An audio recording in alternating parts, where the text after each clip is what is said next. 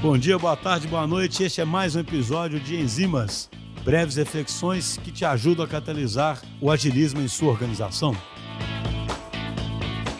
Olá, pessoal, tudo bem? Eu sou o Luan, Scrum Master aqui na DTI.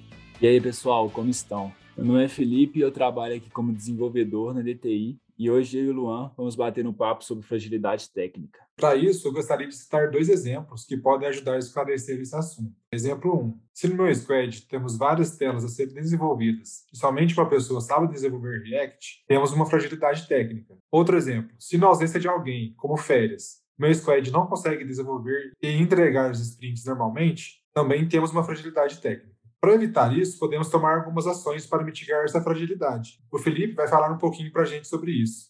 Uma das ações, e a que eu acho mais importante, é o acompanhamento em feedbacks estruturados e one-on-ones. É super interessante um desenvolvedor com mais senioridade, com mais experiência, fazer um, um roadmap, um plano de ação assim para o dev, sem muita experiência, para que ele tenha uma linha de como e o que seguir, o que ele deve estudar. Também é muito bom você usufruir bastante dos sítios que a DTI oferece, como Learning Loops, os encontros de guilda, os KTs. O pessoal geralmente coloca uns conteúdos muito interessantes, sempre atualizados, com assuntos do momento. Outra coisa também é existir no time um bom acompanhamento em code reviews e validações em dupla. O dev mais experiente, ou, ou DL, fazer as validações em dupla e code reviews junto com um desenvolvedor menos experiente, faz toda a diferença, porque ele pode explicando por que está errado, o que poderia ser melhor, algo que não está no padrão desejado, etc.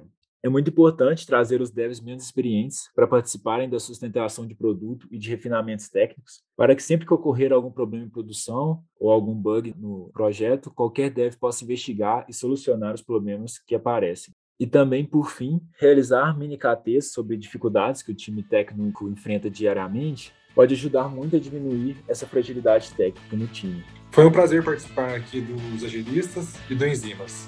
Até mais, pessoal!